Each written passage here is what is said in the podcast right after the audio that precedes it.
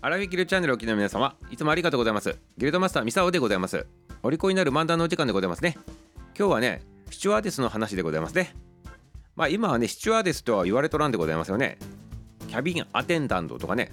キャビンクルーとか言われておりますね。日本語で言うとね客室乗務員と言われておりますね。はい今はそういうふうに言われてるんでございますけど昔はスチュワーデスと言っとったでございますね。この番組はアラフィフアラフォー中高年の皆様多いでございますからスチュワーデスはね未だに使っとる人ももしかしたらおるのかもしれないでございますけどまあこちらの話を今日してみたいなと思っておりますから是非ね新しい改革をねしていただきたいなというふうに思っておりますね。はいでは早速行ってみるでございますね。なぜねこの話するのかって言ったら今日がねスチュワーデスの日って言われとるからですございますね。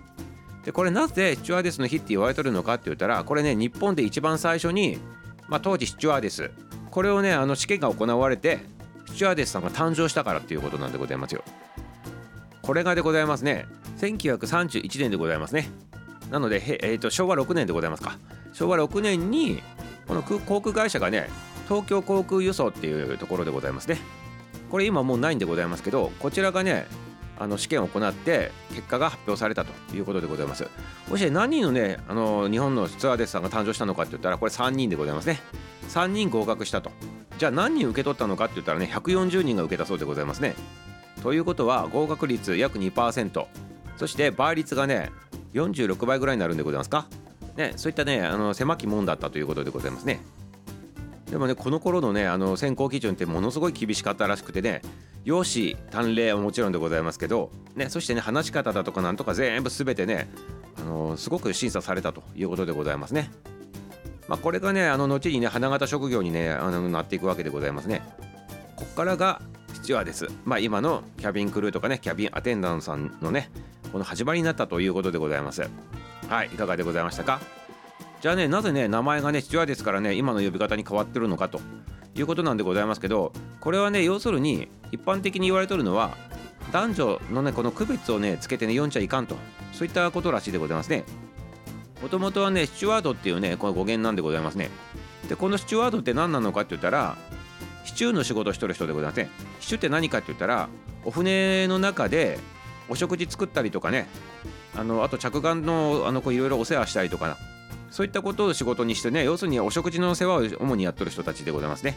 まあ、そういう人たちのシチューさんの呼び方が英語読みでスチュワードっていう、ね、それが男の方がほとんどやっとったということで男読みなんでございませんこれね。でこれの女性バージョンってことでスチュワーデスっていうふうにねあの付け取ったということなんでございますね。だから女性をこう指して言う言葉だったから今のこのあの男女平等って言われてるこの世界に呼び方ふさわしくないよねってことでキャビンクルーとかキャビンアテンダと要するに男の人も女の人もやってもあの遜色ないような差し支えないような呼び方にしたということでございますね。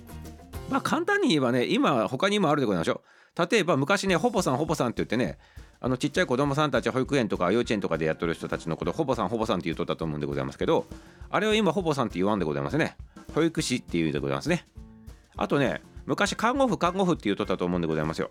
あの病院のね白衣の天使の方でございますよ。ね。それを今ね看護婦って言わずに看護師って言っておりますよね。はいということであの女性が多かった世界に男性もこう入ってきてね。そして区別つけたらあかんということでそういうふうに変わってきたと。そういった流れになっておりますね。はいありがとうございます。だからいまだにねアラフィフアラフォー中高年ね、まあ、ミサオも含めてでございますけどこの年代の人はね思わずねポポさんって言ってしまうしね。あの看護婦さんって言ってしまうしスチュワーデスって言ってしまうんでございます。でね昔大ヒットしたねあのドラマがあったでございますね。共感!共感!共感!って言ったんですね。スチュワーデス物語っていうねあの素晴らしい視聴率を誇ったね皆さんが見とったやつでございますね。あれ小学校の時入っとってねみんな真似しとったでございますね。そしてあの主人公にも憧れとってね。そして主人公のそのあの堀ちえみさんがね好きだったあの教官でございますね。あの方もねもう子供ながらに見てねかっこいいなと思いながらね見とったミサオくんでもございましたけど皆様いかがでございましょうか。いまだに多分覚えておりますよね。スチュワーデス物語ね。はい。まあそのスチュワーデス物語のスチュワーデスのねまあ今日お話でございましたね。はいありがとうございます。ということでございまして昔をねまたね思い出しながらねあの花形職業私もなりたかった。ね、そんなね形のね夢を持った方もおると思うでございますからあの改装しながらね聞いていただきたいなというふうに思っております。はい。そして今ね日本ではねあの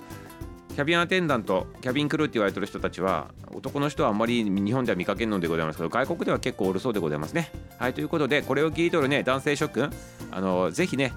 我こそはと思われる方はねぜひねあのこう目指してみられたらいかがでございましょうかね。はいということでねスチュワーデスのお話でございましたね。はい明日も楽しみにしとってくださいませ。終わり。